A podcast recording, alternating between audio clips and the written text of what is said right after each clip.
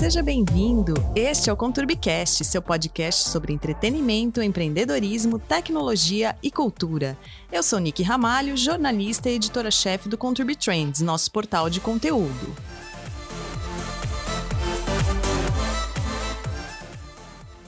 Queridos ouvintes, este é o 16º Peju e hoje a gente vai falar de marketing pessoal. O Doug vai contar a história dele. Ele já contou um pouco aqui que ele foi DJ, começou a empreender com 13 anos e como isso virou um hobby depois. Então, conta aí, Doug, como você fazia o seu marketing pessoal? Oi, Nick, tudo bem? Tudo e você? Então, marketing pessoal é, era uma coisa muito difícil. Hoje em dia é muito mais fácil, né? Você, tem as redes sociais que te ajudam muito nisso, né? Então, imaginar isso em 98, 97, como que você, o que que tinha disponível, né? A gente tinha a escola, na época eu tava na escola, então era boca a boca. Então um amigo falava para outro amigo, que eu fazia as festas, né, particulares de, de um e outro. Tá. Aí você fazia uma e a pessoa ia e falava, nossa, que legal, quero fazer também. Então boca a boca era o que me ajudava muito. E a única coisa digital que eu tinha no momento lá que eu trabalhava, obviamente eu fazia logo, fazia cartãozinho de visita. Tá, você Ah, já trabalhava Já isso trabalhava aí. uma coisa ou outra, né? Na época Hum. até é, a gente chamava 12 inch, né? Que é as 12 polegadas do vinil. Sim. Então, a gente colocava, fez um logozinho, que eu peguei um template na época, que eu não sabia Photoshop nem nada do tipo. Fiz o business card ali, fiz o cartão de visita com o meu celular. E aí entregava pro pessoal, falava, ó, precisa fazer festa, tá aqui, ó. Chama aqui, chama aqui e tal. Aí fazia a rádio no interior, tocava em Oh, rádio no interior gravava um monte de fita, cassete, mandava para os lugares, rádios e afins para ver se alguém aceitava e fazia Uhum. alguma coisa, mas a chance é quase zero, Zero. de acontecer, e foi o que aconteceu, realmente você jogava o dinheiro no lixo, mas era um jeito de tentar fazer isso, e como eu caçava clientes, eu entrava na época, era muito popular, eh, sala de bate-papo. Ah, é verdade.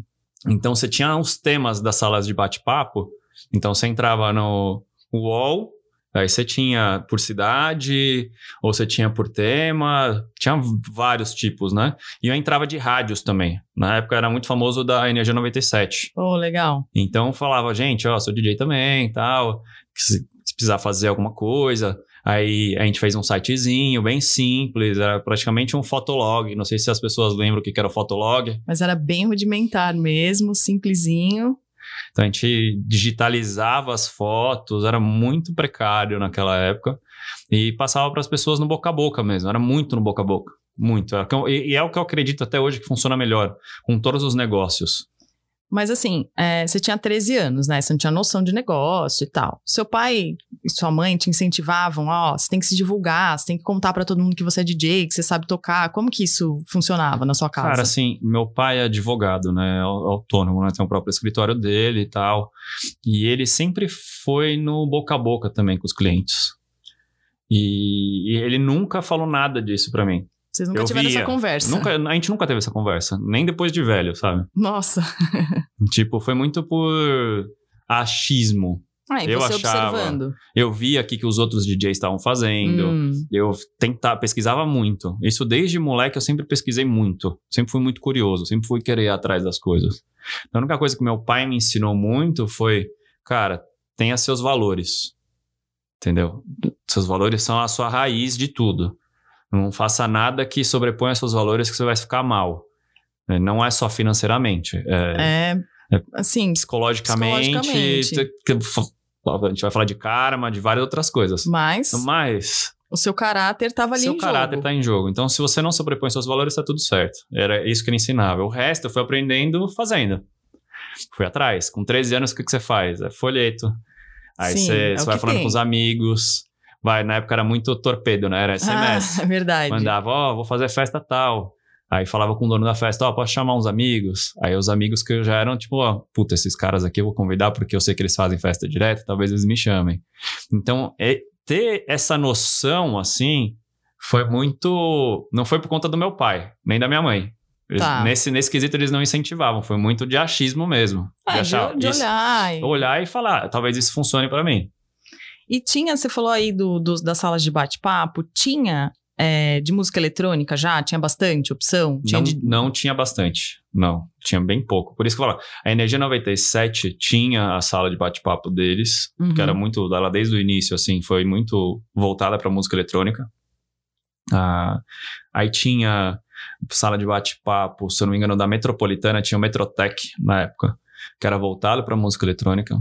Aí tinha Na Balada da Jovem Pan, Ah, esse eu Era- lembro. que eram alguns grupos que você entrava, aí o Orkut ajudou muito depois. É, porque tinha bastante grupo no Orkut, né? Tinha Funcionava bastante, assim. Tinha bastante, mas isso já foi bem depois. O Orkut a gente já tá falando aí 2004, 2005. 5, é. Então até ali, que já foi na, tipo, saída do colégio, já foi faculdade. E aí faculdade já parei, eu falei, cara, vou focar muito mais na minha carreira do audiovisual do que de DJ. Aí já virou um hobby. Aí já, tipo, se rolar uma aqui e tal, tá valendo, entendeu? Não é o que eu quero mais fazer. Entendi. Porque, como não deu muito certo, do tipo, cara, eu quero tocar sem precisar levar equipamento para os locais, desmontar. Porque o, o, o fato de fazer a festa inteira Hum. era o que me incomodava. Você tinha que chegar- preparar tudo. Chegava às 6 horas da tarde para a festa que começava à meia-noite, montava tudo. A festa acabava às 6 horas da manhã, você tinha que desmontar tudo. Nossa, 12 horas trabalhando. Direto, e tipo, cara, era eu mais um sócio na época. E carregando equipamento pra lá e pra cá, montava, desmontava e ficava. Cansava muito, sabe? Eu falei, cara, se for pra tocar, vai ser pra não ter que montar equipamento. Quando você virou profissional do audiovisual, como você encarou essa coisa de fazer marketing pra você mesmo, pra sua empresa, pra se vender? E quando você não tá, quando você ainda não tinha produtora, como você pensava isso pra sua carreira? Cara, isso é uma coisa muito.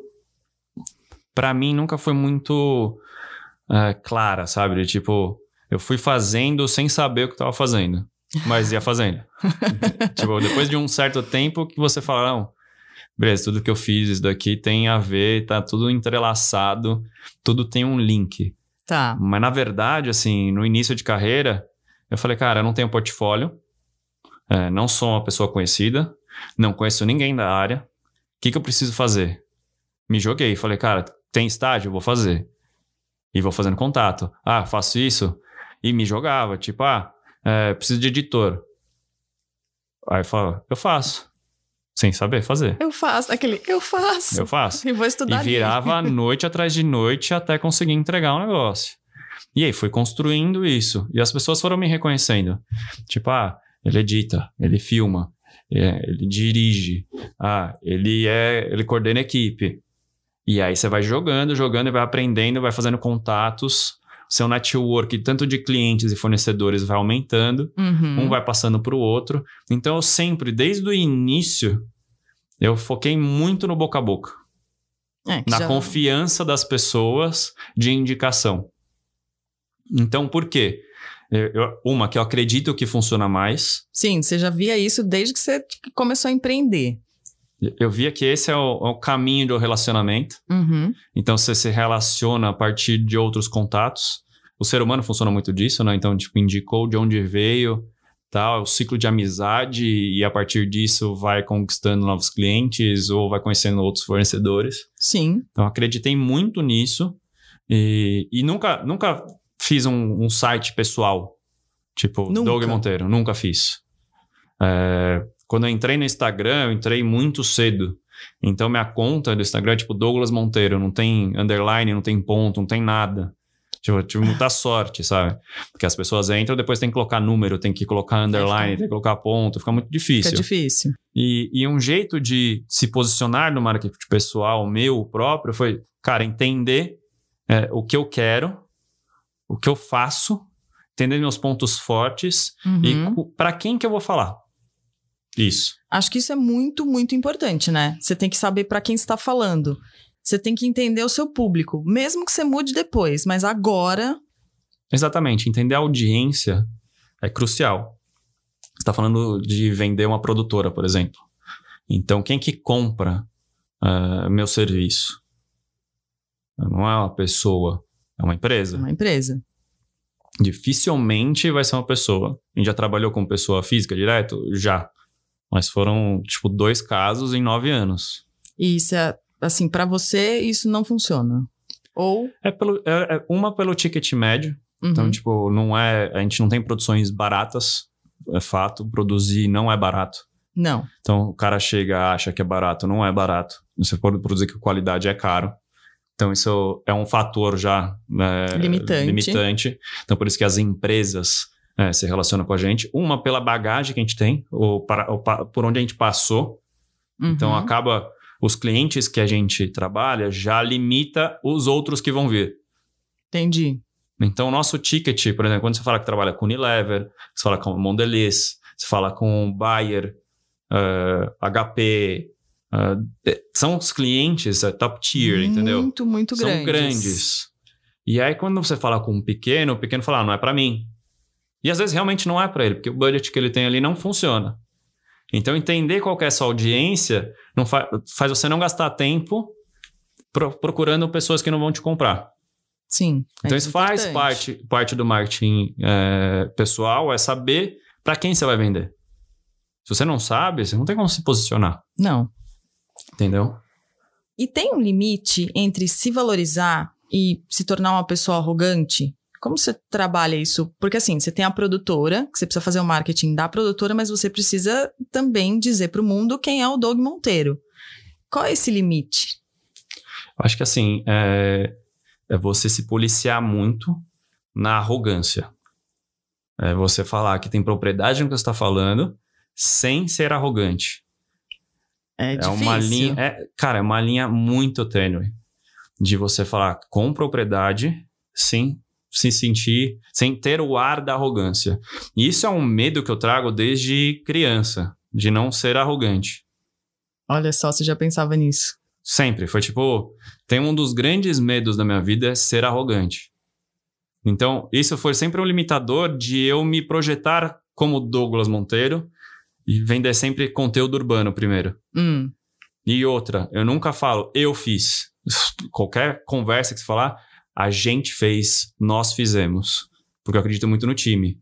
Esse é um outro fator que eu sempre levo. Cara, então, você pode ver, os papos que a gente tem. tem sempre. Sempre. Fala com o cliente, não, meu time fez, a gente criou. Não foi tipo, ah, eu fiz. Isso já é um ar de arrogância. Sim. Então, sempre, sempre foi tomando esse cuidado para não che chegar na frente das pessoas e falar, não, e cagar a regra, né? É que muita gente no mercado a gente sabe que faz isso, né? O cagador de regra virou o grande influencer de 2017 para cá. Então, nas redes sociais, você vê todos os anúncios desses caras que são o bambambam bam, bam do marketing de conteúdo, o bambambam bam, bam de investimentos. Os caras são extremamente arrogantes. Extremamente. É difícil um cara que não seja.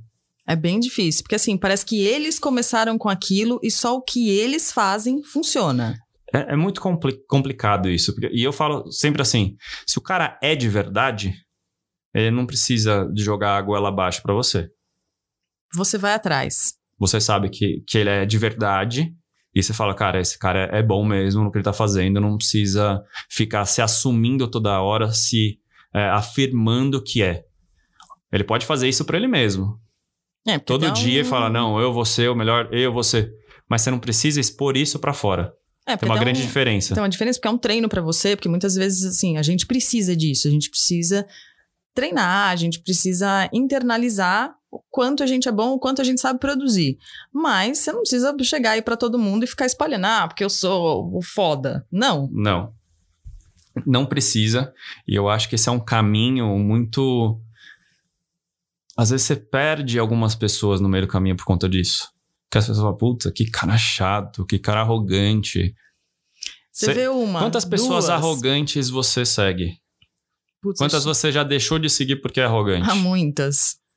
Então, assim, eu já deixei de seguir várias pessoas. Falei, cara, esse cara pode ser bom, mas, cara, é tão arrogante que ele não gera empatia com as pessoas. É ofensivo. É, ele gera distanciamento. Sim. A arrogância gera dis- distanciamento. Então, pensa bem em como você vai se posicionar para não parecer arrogante e se distanciar das pessoas.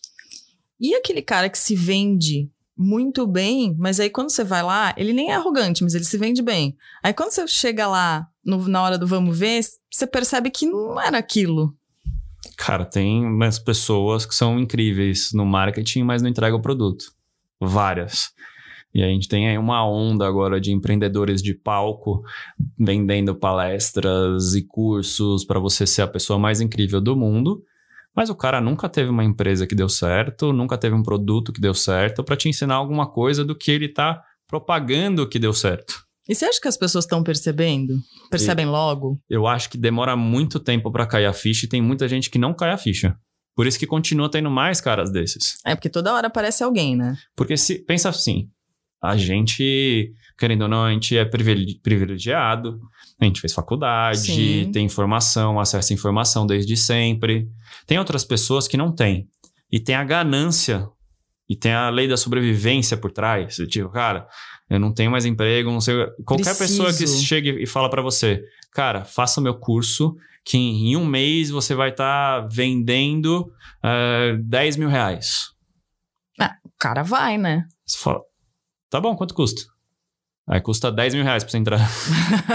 aí você faz, tu se vira, se, vira, se mata. Tal, faz. Isso, cara, no final das contas, você poderia pegar aquele dinheiro ali, investir de você mesmo em outros cursos sem pagar esse cara e ter dado certo. Né? É, eles vendem muito uma ilusão. É, é um milagre. Você tem que tomar muito cuidado de saber o que, que o cara tá entregando. Então, pegar os cases de sucesso dessa pessoa falar com essas pessoas que deram certo. A gente tá na era de fake news. Muito. Então, tipo, pra você impulsionar e falar, cara, então beleza, vou chamar um monte de amigo e para comentar de mim. Então, a gente tá num momento muito difícil de você saber se o produto é bom realmente, se o que o cara tá falando é verdade. Tem muita coisa obscura acontecendo. Então, é, é, é, a gente tá num momento difícil de saber o que, tá, que tá rolando, se a pessoa é verdadeira ou não. Então tem que mesmo investigar, tem que ir atrás e até falar com pessoas que estão ali. Você, Pesquisar, sei lá, cara, puta, vai atrás. Quem é essa pessoa? Faz a ligação dos pontinhos ali. Quem é essa pessoa? Por que, que ela tá seguindo? Porque é, é, isso que você falou. Tem, tem gente que é muito boa de marketing. Muito. Muito. Porque tem várias técnicas para você ser muito bom. Você investe um dinheiro ali, compra seguidor, compra não sei o quê, é, faz os, os reviews no, na App Store, faz review não sei o quê. Faz, tem, tem várias maneiras de você chegar lá. Sim. Mas isso é uma coisa que a gente fala até com os nossos clientes. Se o seu produto não for bom, não adianta o marketing que você fizer. Não importa. Porque a pessoa fizer. chega lá em você, mas depois você não mantém o cliente. Não. Então foca no produto. Faça um produto que as pessoas queiram consumir e que queiram consumir sempre. Aí você fala, cara, que legal. Aí qualquer marketing que você fizer em cima disso vai dar muito certo. Sim porque o seu produto é. E o seu produto aqui, no caso, é você mesmo. Se você é uma pessoa verdadeira, deu certo no que você fez e está querendo propagar isso agora, faz sentido você fazer um marketing em cima disso. Se o seu produto não é consistente, não é real, fica muito difícil ele se manter. Você faz a primeira compra, depois nunca mais, você perdeu aquele cliente. Quantas vezes a gente comprou coisas achando que era nossa, puta coisa incrível, você compra restaurante. Você já foi, nossa, puta restaurante foda. Você vai lá, você foi mal atendido, a comida não era tudo aquilo, nunca mais você apareceu lá. Quer, quer ver um case? Você pega o TripAdvisor. Hum. Tem um caso em Londres de um restaurante que não era um restaurante. Como assim? O cara fazia várias fotos maravilhosas, chamava um monte de gente para comentar como se fosse o melhor restaurante de Londres ficou com milhares e milhares de reviews de um monte de gente falando que era o melhor restaurante de Londres sem nunca ter vendido um prato. Gente. Aí as pessoas começaram a querer reservar. E ele falava: Não, tá cheio, tá sempre cheio, tá sempre cheio. E não dava certo. Aí chegou uma hora e falou: Cara, vou aproveitar esse buzz todo que eu criei, tudo isso que eu fiz, e vou criar um restaurante real. Aí pegou o fundo de quintal dele, da casa dele, fez os pratos e foi um grande no fiasco. Porque não era nada do que ele estava vendendo. Não, com certeza. Mas ele conseguiu chamar tanta gente, fazer tanto.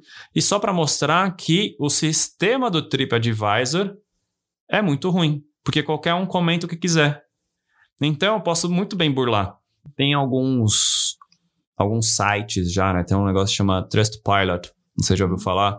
É, também é da Inglaterra. É, é um site de opinião que ele.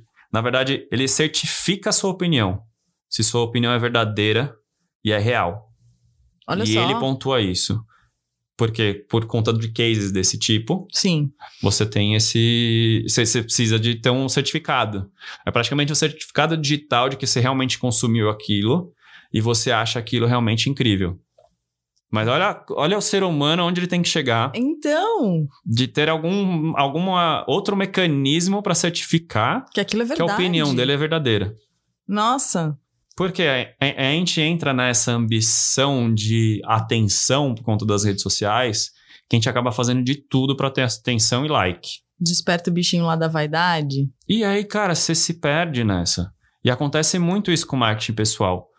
Então, foca sempre no produto. Sempre, sempre. Entrega o melhor produto que você puder. E aí, todo o resto que vem por, por fora, por, depois do marketing, como que você vai fazer, vai trazer as pessoas e manter as pessoas com você.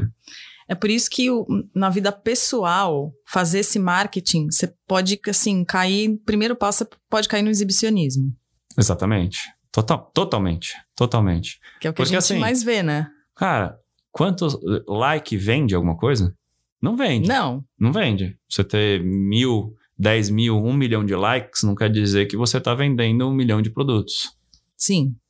Então, a gente fica nessa que chama de vanity data, uhum. que é uhum. tipo o, o, a, são os dados da os vaidade. dados da vaidade, entendeu?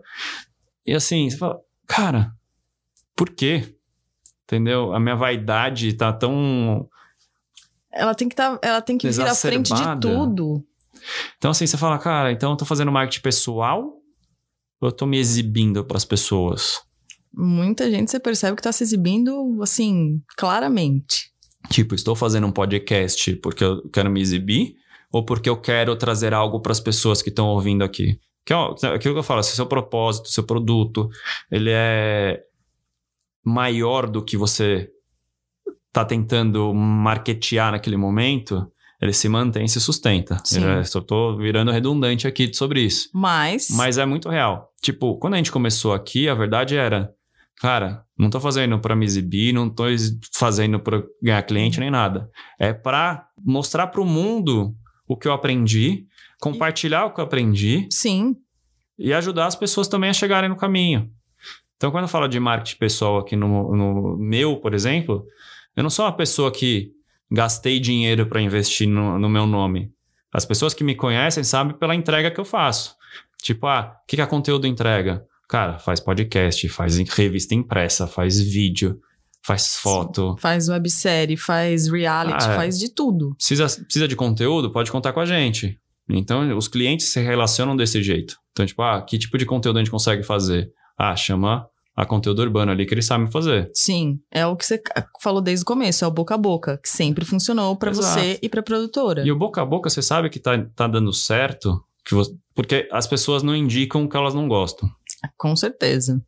Então, dificilmente você vai indicar ou seja um profissional, ou seja um restaurante que você não gostou. Não. Você não vai indicar. Então, o boca a boca, ele só vai funcionar se seu produto for realmente bom, se sua entrega for boa. Então, lembre disso. Não adianta fazer um baita do marketing se seu produto uhum. for uma merda né? Pensa um pouco. Agora, Doug, para a gente fechar, dá cinco dicas para os profissionais que precisam fazer marketing pessoal e não sabem nem por onde começar. Então, assim, primeiro, é, o produto, né? O que, que é o, o que você está vendendo? De tipo, é, tô fazendo meu marketing pessoal. Então, você faz uma autoanálise inicial. Hum. E tipo, quais são os meus pontos fortes? Quais são os meus pontos fracos? É, o que, que eu estou vendendo real? Onde eu quero chegar. Então, traçar as metas. Né? Dois, né? Traçar suas metas para saber como você vai conduzir esse marketing pessoal, onde você vai chegar. Três, é pedir ajuda para seus amigos. E aí, no caso, não os reviews falsos, mas reviews verdadeiros. E não precisa postar na internet Isso. os reviews. Eles precisam falar para você. Falar, tipo, oh, cara, cara, tô fazendo um podcast aqui, escuta, vê o que você acha. Me dá um feedback real. Tipo, você gostou? Não gostou? Qual Sim. que você. Eu fiz 15. Qual que você não gostou? Por quê? Me fala qual que é o caminho. O que, que eu trouxe de valor para você? O que você mais gostou? Então, peça ajuda para seus amigos. Não precisa expor. Mas peça seus amigos que você fala, cara, esse daqui é sincero comigo. Não Sim. é um cara que vai puxar seu saco e falar, nossa, tá incrível, continua fazendo isso. Não. Você precisa da opinião real mesmo. Exatamente. De pessoas que a gente vai falar, eu confio nesse cara, ele vai me trazer a opinião real dele, vai falar, cara, não gostei disso, ah, eu gostei pra caramba disso, faz mais disso, que eu quero ouvir mais disso. Entendeu? Então acho que esse é um caminho legal para usar os seus amigos. Quatro, é estudar muito sobre o mercado que você está trabalhando, seus concorrentes, o que, tem, o que, que eles estão fazendo, quais são as estratégias. Estudar outros mercados e saber as estratégias desses outros mercados, de como você vai trabalhar o marketing, quais são as ferramentas. Tipo, ah, vou trabalhar com um blog, vou fazer um portal de conteúdo, vou fazer um podcast, vou fazer. Uh, vou, vou investir no meu Instagram, vou investir no TikTok, estuda o que tem já feito, aprenda com os erros dos outros. Para é você errar menos. Obviamente você vai errar, mas você tem que errar rápido. O que, que eu errar rápido? Eu errei, aprendi e já estou corrigindo. É, não dá para ficar esperando, né? Exatamente. Então, assim, é, pensa muito na sua estratégia a partir do que os outros estão fazendo. Vê as, as estratégias que estão dando certo para ver o que, que você consegue puxar dali, daqui e fazer sua própria versão dessa estratégia. Não é copiar como muita gente pode achar. Não é. É você se inspirar e pegar pontos positivos dali até os negativos e pensar no que você está fazendo. Exatamente. E o quinto, a quinta dica é ser consistente. E esse é, um, esse é, um, é uma das coisas mais difíceis. É, é, ser consistente que, no, que, em que sentido, né? né? Ser, ser consistente no que você fala, em como você se comporta e como você se posiciona. E isso é o que acontece. Quando às vezes você precisa pivotar. O que é pivotar? É mudar de direção. Por quê? É Se você é consistente, você consegue saber quando você vai pivotar, quando você precisa pivotar, que você fala, cara, não tá dando certo, tá na hora de pivotar. Quando você atira para todos os lados, quando você não tem consistência no que você está falando, no tipo de conteúdo que você está fazendo, como você se comporta, as pessoas se confundem de quem é você, o que você é, o que você está fazendo. E elas desistem rápido de você, por ah, isso. Perde interesse, porque você, você é tão complexo, fala de tantas outras coisas, que eu não sei do que, que você está falando real. Você não é consistente. E, e outro tipo de consistência é, é, se eu faço conteúdo, por exemplo, eu tenho que fazer ele com certa constância. Eu tenho que ter recorrência naquilo que eu estou fazendo. Sim. Então, se eu vou postar um podcast, um, um por mês, às vezes é pouco. Às Sim. vezes eu posto um agora, eu vou fazer outro só daqui cinco meses. As pessoas te esquecem. Completamente. Então, a gente é, é muito barato você produzir conteúdo e colocar no ar hoje em dia. Então, seja é, consistente e conte com a recorrência. Faça o conteúdo ali, se, mostra a cara. Tipo, ah, putz, vou fazer um post por dia. Mas todo dia. Tem que ter. Tem que ter. As pessoas precisam saber o que você está fazendo. Entendeu? Não precisa ter medo de tipo, ai, putz, já postei isso mil vezes, cara. Não. Às vezes não, o algoritmo te deixa no esquecimento. Então, às vezes aparece para a mesma pessoa e vai aparecer para outra pessoa que não sabe aquilo que você está falando e que você viu. Sim, é verdade. Mas mesmo assim, seja consistente. Se você está falando sobre investimentos, fale sobre investimentos. Mantenha seu foco. Direito isso, com propriedade. Isso faz muita diferença na hora de você virar uma autoridade no que está falando. Só assim você vai virar essa autoridade. Exatamente, exatamente. Então, se você for consistente, isso todas as áreas, desde um advogado a um médico, o cara é consistente, ele decola. Porque ele vira referência naquilo, vira autoridade realmente. O que você falou, vira autoridade porque ele é consistente. Então, enumerando de novo, é, de primeiro, então, é autoanálise, saber seus pontos fortes, fracos. Dois, é traçar suas metas para saber como você vai conduzir isso tudo. Três, é pedir ajuda para seus amigos para ter aquele review, aquele feedback honesto. Honesto. Quarto, é estudar muito. E não só o mercado, estudar tudo que você faz, estuda muito. É conhecimento, Conhecimento, mesmo. cara. Se ninguém tá fazendo o que você faz, Seja você, então, a fonte de conhecimento. Boa. Propague isso. E cinco, ser consistente. Você, no que você fala, como você se comporta e como você se posiciona.